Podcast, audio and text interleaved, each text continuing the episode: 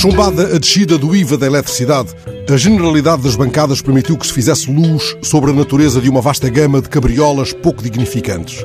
Centeno acusou o maior partido da oposição de ter tentado criar uma gerincoisa, uma coisa em forma de assim, minudenciou, parafraseando O'Neill.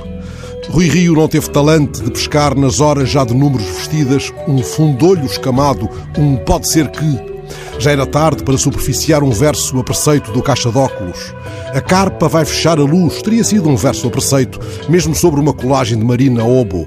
Mas já estavam, por essa altura, as bancadas com os rins partidos de tanta pirueta, e Rio não podia saber se Centeno teria cativado para um à parte o último verso do poema em apreço, Oh, as carpas amestradas. Limitou-se, pois, Rio a perorar que o Dr. Costa manda no PCP e talvez no CDS, e todos trocaram meiguices de ocasião. O PCP acusou o PSD de ter montado a encenação calçado nos sapatos do Bloco de Esquerda. O Bloco curto-circuitou ainda mais a vizinhança com o PCP por este ter preferido deixar tudo como está e beliscou Joacine por alegado abandono do programa com que foi eleita e pelo conjuntural abraço ao do PS. Costa faturou. E o ministro, que talvez esteja de partida, deixou entredito um abandono vigiado. Tomai lá, do Centeno. Foi antológico o discurso que aos ouvidos de Costa não soou a despedida. Centeno deixou, diante da feira cabisbaixa, uma nova palavra para o argumentário político, escancarou o modo como os mais intrépidos se alapam à vidinha e não precisou de vasculhar a saca de orelhas para encontrar o seu glorioso passado futurível.